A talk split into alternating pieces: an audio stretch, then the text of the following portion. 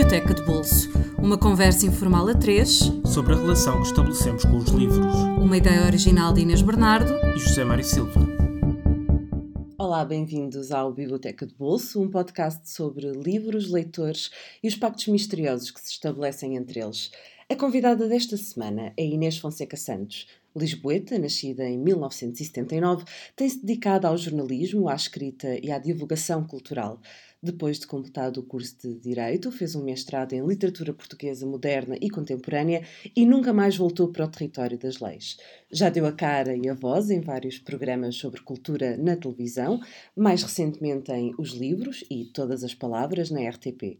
Escreveu dois livros de poesia, As Coisas e Habitação de Jonas, bem como vários livros para a infância e ensaios, nomeadamente sobre a poesia de Manuel António Pina, autor que está no centro do filme As Casas Não Morrem, feito em parceria com Pedro Macedo. Entre muitos outros projetos em que se desmultiplica, assina a dramaturgia e seleção de textos do projeto Boca Aberta, no Teatro Nacional Dona Maria II, com encenação de Catarina Requeixo. Olá Inês, muito obrigada por teres aceitado o nosso Olá, convite. Obrigada pelo convite. Obrigada. Vamos começar pela tua primeira escolha, que é Toda a Mafalda do Quino. Toda a Mafalda do Quino. E, livro trazes... essencial. Sim, e tu trazes para a nossa geração. toda a Mafalda, portanto, trazes Trago, dois livros. Exato, tenho, tenho o meu, que me foi dado pela minha mãe quando eu tinha pai 9 anos na Feira do Livro, e depois tem esta edição comemorativa dos 50 anos da, uhum. Mafalda, que já tem, uh, tem assim um, umas surpresas e tem assim uns brindes, uh, e tem uma tábua cronológica, etc., uh, e uma contextualização de, de, da vida do Quino. Um, toda a Mafalda, eu andava a ler assim, como sempre vivia em casas com muitos livros e ia tirando os livros das estantes conforme me apetecendo. E do meu avô, acho que era em casa do meu avô ou do meu pai, já não sei exatamente, que havia uns livros do Quino. Uhum. E eu diverti-me imenso a ler aquilo. Uh, apesar de não perceber parte da piada de algumas, algumas tiras.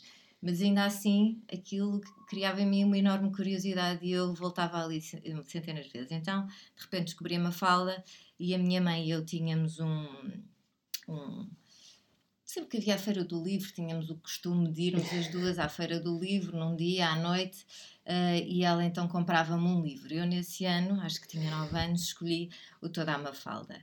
E depois, e depois passei longas tardes, uh, divertidíssima, em casa dos meus avós, deitada lá no, numa cama de um quarto, que era assim uma cama de casal, então eu tinha espaço para abrir este livro volumoso e estar ali horas e horas a rir uh, com a Mafalda, que para mim foi de certo modo assim uma das minhas melhores amigas na, na infância. Exato. E de, eu sentia que havia ali possibilidade de partilha. Um, Sendo que, ai, depois lembro-me de, de, me rir tanto, tanto, tanto com algumas tiras, depois ia muito entusiasmada mostrar aos meus avós, sobretudo ao meu avô que tinha imenso sentido de humor: Oh, avô, olha aqui, isto é maravilhoso, e ríamos os dois imenso. E portanto era assim. E também quase... reclamavas da sopa com a tua mãe ou não? Não, por acaso eu não reclamava, acho que sim, não, não, não, não, era, não reclamava muito em relação à sopa, mas reclamava muito sobre, em relação ao mundo. Ao mundo, mundo. ao mundo. sim. E e questionava muito o mundo.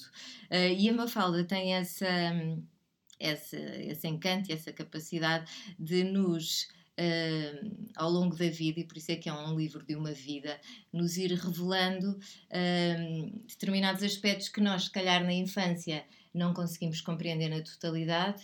Uh, e eu tinha essa percepção, aquelas questões mais políticas uhum. da Argentina, nomeadamente, que eu, que eu não compreendia, mas eu não ficava muito angustiada com isso. Eu sabia que havia de chegar o dia em que eu voltaria à Mafalda e então essa parte ficaria completa. Uhum. Um, e por isso. Um, fartava-me de, de, de, ler a Mafalda, as tiras da Mafalda, até porque o humor sempre foi para mim uh, muito importante. Era quase uma questão de sobrevivência. Olhar para o mundo com este olhar que simultaneamente é exigente e cruel, mas que também tem um lado. Uh, humorístico, não é? E o humor eu sei que é sempre uh, uma revolta, uh, mas este, este lado de me pôr a rir era fundamental para mim, sempre foi fundamental para mim, até porque hum, cresci numa família em que havia pessoas que não tinham sentido de humor nenhum e outras que tinham imenso sentido de humor e portanto eu estava sempre entre esses dois Estavas polos dividida, não é? estava sempre entre esses dois polos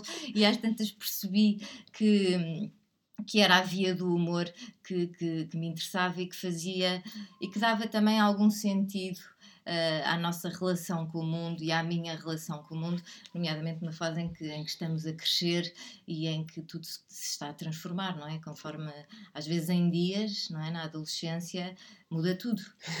e a Mafalda, nesse aspecto, foi assim uma, uma grande amiga que me acompanhou uh, e que depois me mostrou também que hum, um certo modelo de família, não é? Que é o que temos. Temos a mãe que está em casa a trabalhar, uhum. o pai que depois trata das plantas para conseguir gerir os seus stress, os seus stress e as suas ansiedades. Vive obcecado uh, com o carro, estás a limpar o carro. Portanto, tem essas fugas, não é? sim, é? Sim. Para conseguir. É a típica família de classe média, Exatamente. Não é? Classe média típica. Típica. Uh, e eu achava aquele modelo fascinante porque, na verdade, nem, na, nem com os meus avós aquilo correspondia exatamente à minha realidade e, portanto, essa percepção de outros mundos e de outras vivências também foi importante.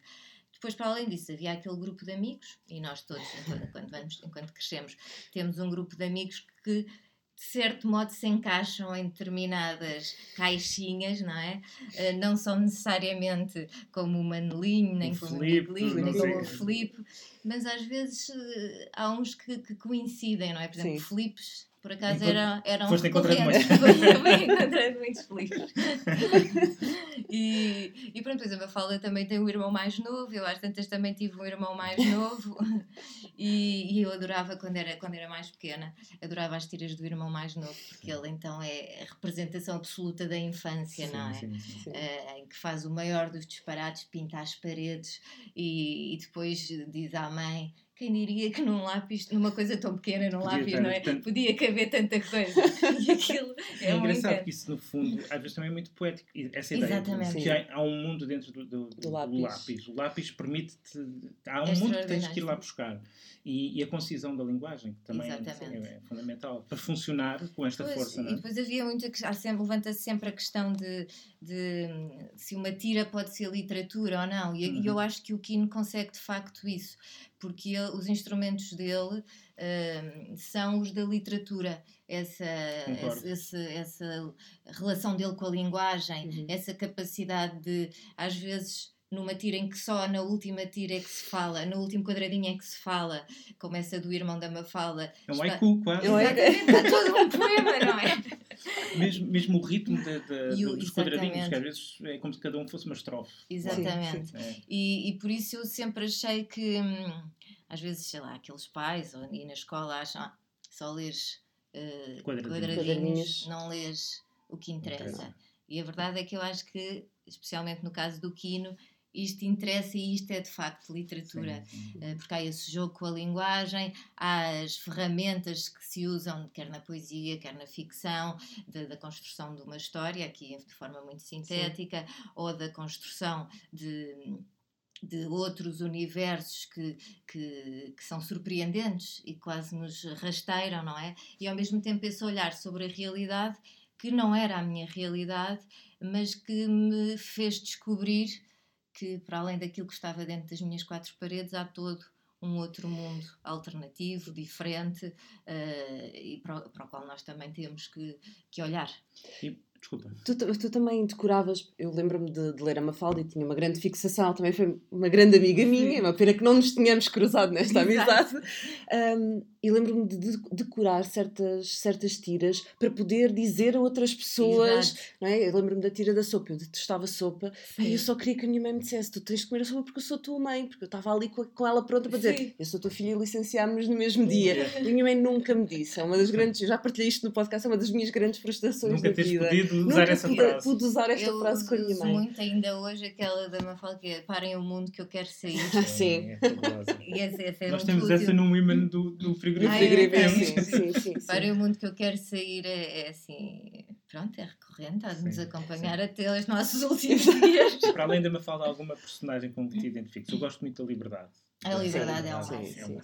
A liberdade é maravilhosa, porque é também a, a cantora absoluta. Bem, primeiro a figurinha. A figurinha é, é incrível. Uh, e, e, e, esse jogo. E diz coisas parece que não são demasiado grandes para o corpo dela, não é? E esse jogo o Kino faz muito bem, não é? Criou aquela menina uh, muito, aparentemente muito delicada e de repente ela abre a boca e sai uma coisa com a dimensão do mundo e com um grau de consciência absolutamente improvável numa criança daquela idade. E e pronto, ela também é uma voz que talvez seja a voz que uh, mais se aproxima da, da, da voz da Mafalda, não é? Porque depois há muitas personagens que fazem contraponto, como a Susaninha, o Manelinho, não é? O Manelinho, que, é, só pensa no é? dinheiro e na mercearia e está sempre a tentar enganar as pessoas com os produtos que diz que são frescos. Estamos a falar dos Filipes, mas eu, conheço também várias Susaninhas. Várias Susaninhas, conheço várias. Não, eu uma vez entrevistei o Luís Afonso a propósito do, do Toda a Mafalda, porque também é um dos livros uh, dele, e e, o Luís Afonso às tantas dizia porque isto agora, e o Luís Afonso tem exatamente a idade da Mafalda, agora tem 53 pai, e, e ele assim, pois porque isto é, é revoltante, quer dizer, eu quis crescer num mundo dominado por mafaldas e nós hoje em dia vivemos num mundo dominado por susaninhas. É Como é que isto aconteceu? aconteceu. Eu quero sair deste mundo, Exato, quero parar o mundo, mundo. Eu quero sair. Não foi, não foi por isto que me convocaram, não. não. Nem sequer quer ficar no banco, quer realmente fugir daqui. E sim, as Susaninhas infelizmente triunfaram, não é? Porque... E os manelinhos também. Os manelinhos, os manelinhos também. Os manelinhos, não é? Porque é só esquemas. Bancos, nos bancos, é só esquemas e a venderem-nos eh, gato, por lebre, eh, etc. Mas ainda assim o manelinho, hum, eu tenho alguma, tenho mais simpatia pelo manelinho. Há ali uma pureza ah, uh, do, que, do que pela Susaninha, não é? Porque aquela coisa de ai, olha aqui, eu vou-me casar, vou ser muito feliz, olha aqui o meu boneco é o meu filho, vai ser loiro, aquilo é todo um conjunto de clichês que, havia, que, nos, que nos Sobre os pobres, não, é? não se podem esconder. Pobres, tipo, pobres, não se podem esconder os pobres. esconder os pobres. É todo, todo aquele mundo que hum. nós de facto desprezamos, está ali personificado, não é? E que, nomeadamente, na, na, enquanto o Quino estava a escrever uh, e a publicando as tiras, um, ehm, era um mundo que, que, que depois triunfou, mas que fingia com que aquilo que estava a acontecer não acontecesse, como se fosse uma ficção e, portanto, era os eleitos viviam com os pobres escondidos e, portanto, havia, a Argentina naquele momento não, não era isso que acontecia, não é? Sim. Tinha que se olhar para, para esses problemas e, portanto, a Susaninha, a Susaninha é uma personagem que representa isso e que, que eu odiava. Irritava-me imenso, queria-lhe bater. Eu queria lhe bater a toda a hora. Mas é engraçado como ela se uh, aproxima até da realidade portuguesa. Eu, quando lia Mafalda, não fazia a mínima ideia quem era o Quino, não fazia a mínima ideia que isto se passava na Sim. Argentina. Uh, há uma tira em que ela está ao pé de um. está com um amigo, já não sei qual deles. Uh, e está junto de um polícia e diz isto é o pauzinho de amalgar ideologias e quando eu li isso o bastão E quando eu li isso pensei, ah, a Susaninha viveu durante a ditadura de Salazar. Sim. Que curioso, que engraçado. Só anos mais tarde, quando, quando pois é, isso, era aquilo que eu estava a dizer, é que nós vamos percebendo e vamos estabelecendo uh, relações com aquilo que, nos é, que nós conhecemos. Sim. E depois há um momento em que, eu já não me lembro desse momento em que eu de repente percebi uh, qual foi o papel do Quino, na, na, naquele momento na Argentina, o, o que é que estava por trás daquilo tudo mas depois nós vamos associando com aquilo que nos está próximo. Mas é uma leitura que se sobrepõe à outra, não é, há nula. Quer dizer, Exatamente, válida, não, há, não há nula, até porque também nos faz, de certa maneira, olhar para o que nos está próximo com, com um olhar já contaminado por esta sabedoria Sim. da Mafalda, não é? E esta, esta consciência cívica e política que ela, que ela vai revelando. Uhum. E agora, com uma, humor, sempre. Para uma coisa completamente diferente. Exato. Virgílio Ferreira, para mudarmos radicalmente de registro. Exato. Se Esta foi uma leitura. Do, sim, se calhar há alguns pontos. Esta foi uma leitura dos nove anos, o Para Sempre, imagino tenha sido uma leitura mais da adolescência, se calhar. Sim, Para Sempre foi uma leitura. Eu não sei exatamente o que é que nos uh, leva a pegar num livro e não noutro. Uh, mas eu, quando tinha 12 anos, uma das pessoas que foi fundamental para mim nesta, nesta partilha da literatura e da poesia foi o meu avô, em casa de quem eu cresci uh, e onde ia apanhando os livros das estantes. O tal com quem te rias da Mafalda. O tal com quem eu me ria, uh, o tal que me lia uh, versos da tabacaria, como chocolates pequena, ao mesmo tempo que me encharcava em chocolates e me alimentava a chocolates, à revelia da família. E, e às tantas, o meu avô, quando eu tinha 12 anos, o meu avô morreu. E eu perdi assim uma espécie, perdi o, o norte. Uhum. Fiquei, pensei, agora que é que vai acontecer? Quer dizer, a minha principal referência desaparece e o que é que vai ser de mim? E então aí comecei eu a pegar por iniciativa própria nos livros que ele, uh, que ele tinha mais próximos e, e por exemplo, no, no Álvaro de Campos ia lendo, também sem perceber metade daquilo, mas pronto, lá, lá ia lendo o que, o que conseguia. E, e às tantas, uh, o Virgílio Ferreira tinha, nasceu exatamente no mesmo dia que o meu avô, 28 de janeiro de 1916. Ah, no mesmo dia, no mesmo ano. No mesmo ano, exatamente. E eu pensei, tinha lá, este livro acho que até estava em casa da minha mãe.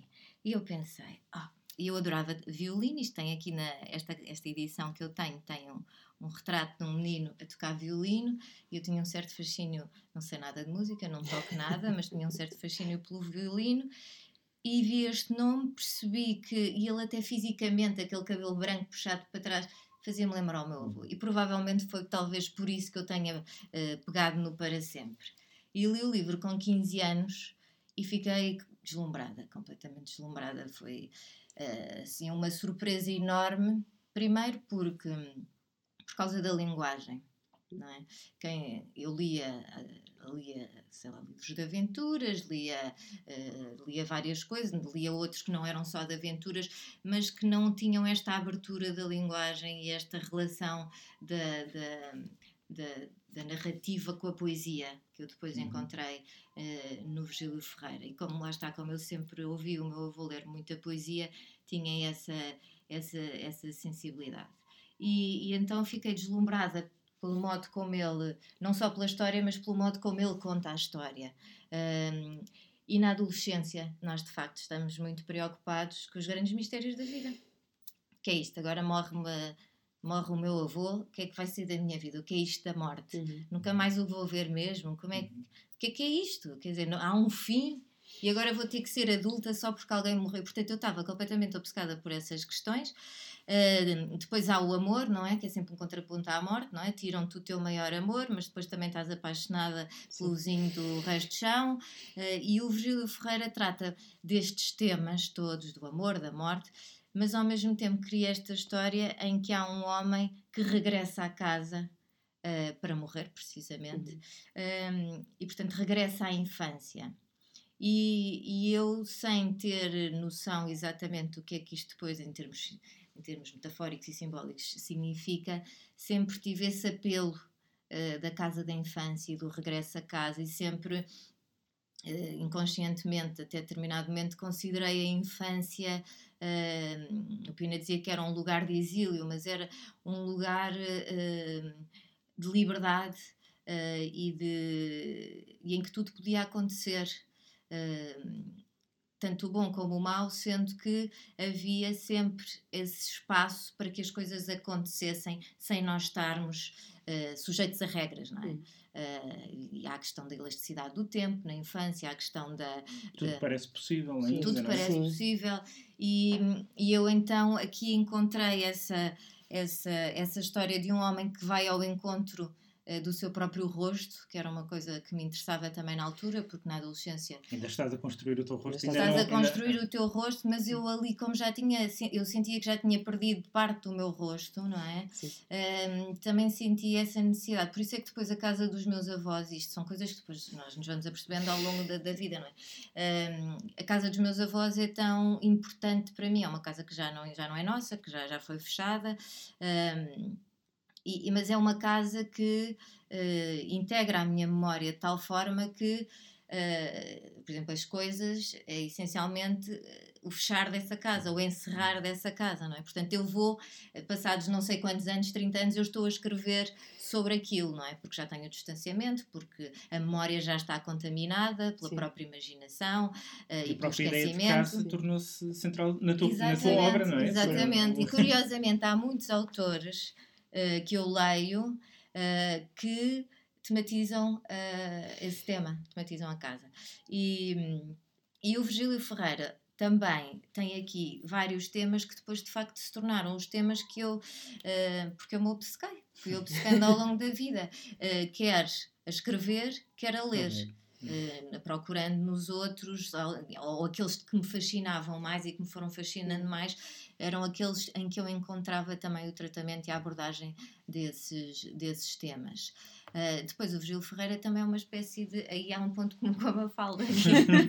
Às vezes dá-nos assim umas, umas frases que, que para, a Mafalda é para o mundo que eu quero sair Exato. e o Virgílio Ferreira tem logo uma que é, acho que é logo no início do Para Sempre, que é uh, não é bem a vida que faz falta, mas é aquilo que a faz viver.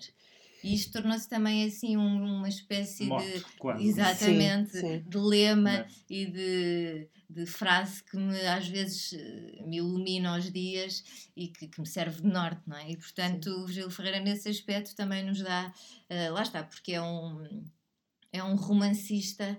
Uh, que reflete, não é? É como se fosse um ensaísta. Nós estamos a ler um, um ficcionista, mas estamos a ler um ensaísta em simultâneo. Uh, e isso sempre me interessou muito. Uh, muito mais do que ler uma história com princípio, meio e fim e, e, e, sem essas considerações que algumas pessoas acham que são uma seca e que só uh, atrapalham o texto, mas que a mim, uh, para mim, sempre foram fundamentais. Uhum. E se este programa for uma casa, agora nós chegamos a, ao salão. Ao salão, sim, ao salão principal, o coração da casa. Que é, que é o Manuel António Pina. Exato. Que, quem, quem te conhece e quem conhece o que tu escreveste já e, e até as tuas intervenções públicas percebe que é uma figura absolutamente essencial, uh, não só na tua vida, mas também no, no teu trabalho e na tua obra. Um, como é que foi o encontro? Como é que o descobriste? Como é que ele entrou na, na tua vida? Bem, eu já conhecia o Manel António Pina, nomeadamente a literatura infantil juvenil, e já tinha lido um ou outro livro de poesia dele uh, na altura em que, em que fui fazer o mestrado em, em, em letras. Uhum. E depois a minha ideia inicial era escrever uh, sobre o Mário de Sá Carneiro. Só que as teses de mestrado não são, não são teses de doutoramento, portanto, são, têm menos, muito menos páginas. Muito menos. E a bibliografia para abordar a obra de Mário de Sá Carneiro implica que leias todo o Pessoa, não seria problema, não é? Mas, mas depois como condensar aquilo e já havia muita coisa escrita sobre o Mário de Sá Carneiro. E eu às tantas Uh, lembro perfeitamente, fui para a FNAC do Chiado, numa altura em que a FNAC do Chiado ainda tinha imensa poesia. Eu lembro. Tinha uma Sim. bela secção. Saudades, Exatamente, saudades. tinha uma bela secção de poesia. Tinha uma parede, tinha uma parede inteira, inteira e tinha imensas Era. coisas. E eu sentei-me, eu pus-me lá à frente da, da estante a pensar, mas eu gostava de trabalhar um autor que ainda estivesse vivo e cuja obra.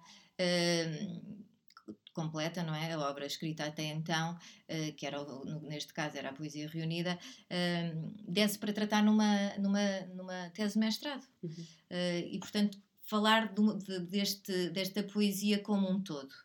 E, e às tantas, a minha orientadora, a Paula Mourão, uh, dizia que alertava-nos sempre para o facto de ser perigoso nós, fala, nós tratarmos obras de uh, autores vivos. Porque alguns interferem, outros não interferem, mas eu mesmo assim fui falar com ela. Professora, estou aqui a pensar, falar, a escrever sobre o Manel António Pina, porque no outro dia peguei na poesia reunida dele na FNAC e comecei a achar que que era tudo aquilo. E tem tudo a ver contigo. Exato, também, é? tudo aquilo que eu, sobre que eu quero escrever e tudo aquilo que me inquieta está, está ali. E eu li, li, o livro de Fio a Pavio e eu, eu quero tratar a obra de Manuel António Pina. Ela disse: ah, não se, ah, isso acho ótimo, não se preocupe, Manuel António Pina não se mete nada, é ótimo, é um tranquilo. O Manuel António Pina não é, não é daqueles problemáticos. E eu, boa, então vamos a isso. E então, ao longo do, do mestrado nos seminários, eu fui adaptando os temas dos seminários à obra do Pina de maneira a ir escrevendo pequenos ensaios sobre a obra dele para ir preparando depois a tese.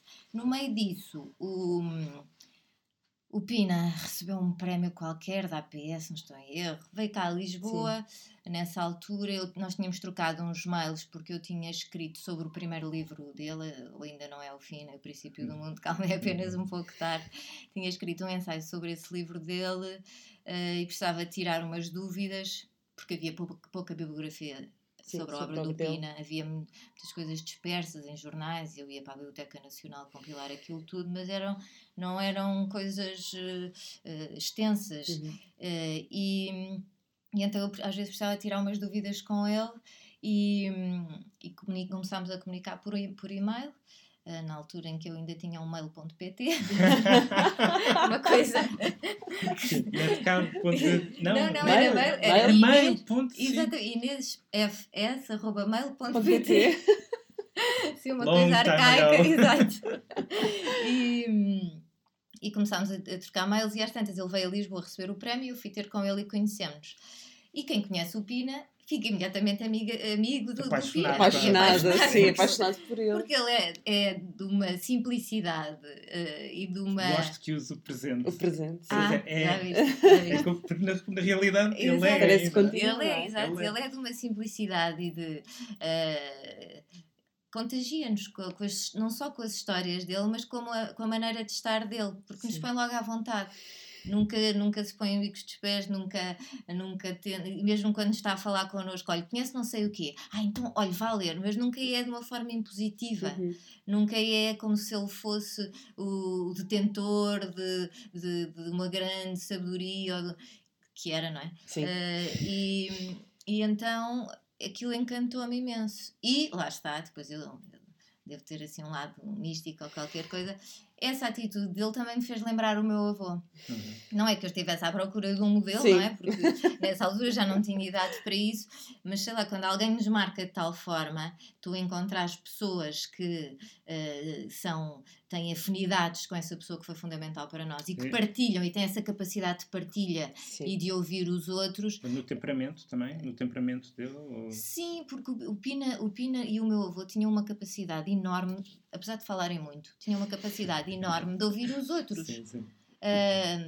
Nós andávamos na rua, eu quando era miúda andava na rua com, o meu avô e o meu avô falava a toda a gente e toda a gente conhecia o meu avô.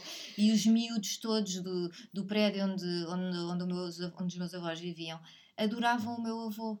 Portanto, ele era assim meio magnético.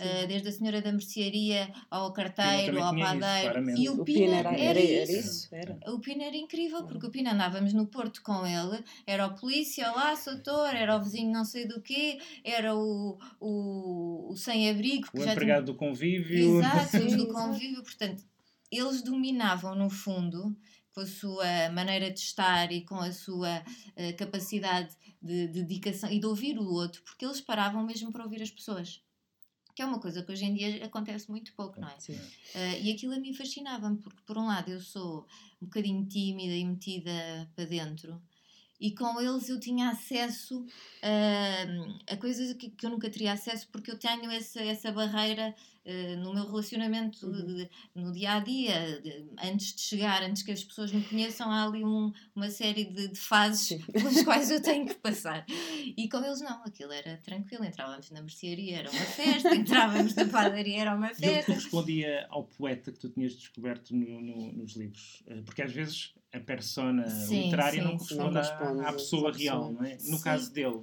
no de caso certo, dele, há uma, há uma autenticidade na poesia do Pina, não é? Que também não é procurada, ou seja, um, aquilo que o preocupa e aquilo sobre que ele escreve são coisas que lhe são, que lhe são intrínsecas. E, portanto, essa verdade, entre aspas, uh, estava no homem, estava no poeta um, portanto, não há aqui nada fabricado. Há, uma, há inquietações que, são, que, que chegam ao papel um, e tudo aquilo so, que ele lia e sobre que ele pensava uh, está na poesia dele. Um, de uma forma depois, obviamente, muito trabalhada, mas, mas está aqui. aquele fascínio pela palavra, pela palavra, não é? E às vezes ele andava sempre à procura de uma palavra e nunca mais aparecia a palavra. Depois até escrevia histórias infantis juvenis sobre isso. Versão, todas as palavras, não é? No Sim, todas as palavras. Sim, o, o, mais recente chama a Poesia Reunida, chama-se Todas as Palavras. Um, depois toda a concepção dele um, da morte, do tempo, uh, a questão do silêncio e da primeira palavra, a infância, não é? Esse regresso a, um, lugar uh, primordial. Uh, e essa desconfiança uh, da linguagem, não é? Essa, essa noção de que as palavras não chegam para dizermos o, o mundo.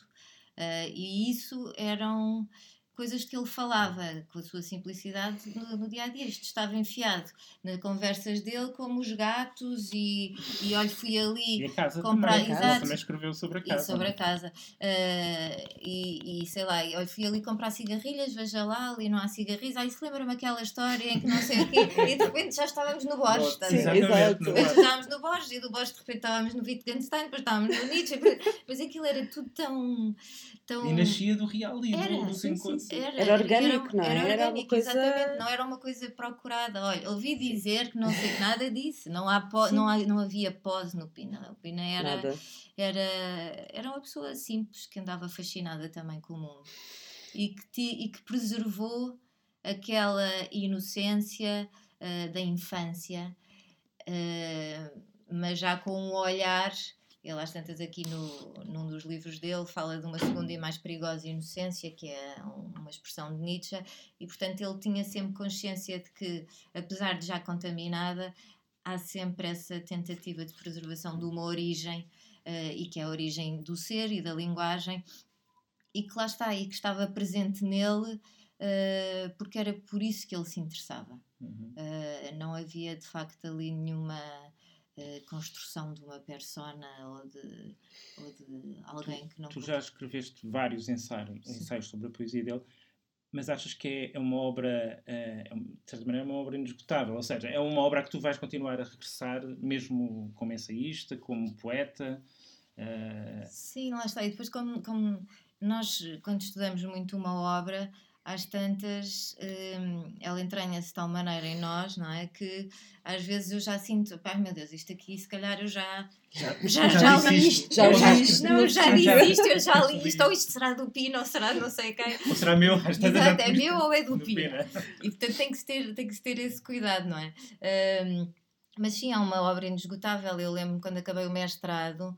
Um, não sabia se ia arranjar trabalho ou não, por acaso foi na altura em que me apareceu a Câmara Clara uh, e eu já estava a preparar uh, uma candidatura a uma bolsa para fazer um doutoramento sobre a parte da intertextualidade uh, na obra do Pina, Pina, porque aí, isto aqui é uma, trazer o, o, livro do Pina é batata, porque nós aqui trazemos a poesia reunida, que dentro dela já tem vários livros, mas dentro deste livro está o Jorge Luís Borges, está a Nietzsche, está um, Pound, está o António Franco Alexandre, está a Zimborska, estão centenas e centenas, está a Bíblia de uma forma Sim. muito presente. Portanto, eu para estudar a obra do Pina tive que andar exatamente tive que andar a ler coisas que eu já tinha lido ou reencontrar-me com outras lê-las de outra maneira uh, e isso é, é, muito estimulante não é para quem está a escrever sobre uma obra uh, de repente estás aqui, depois vais para como se fossem os links na internet, mas de, de forma mais mais artesanal, não é? Não, e com mais,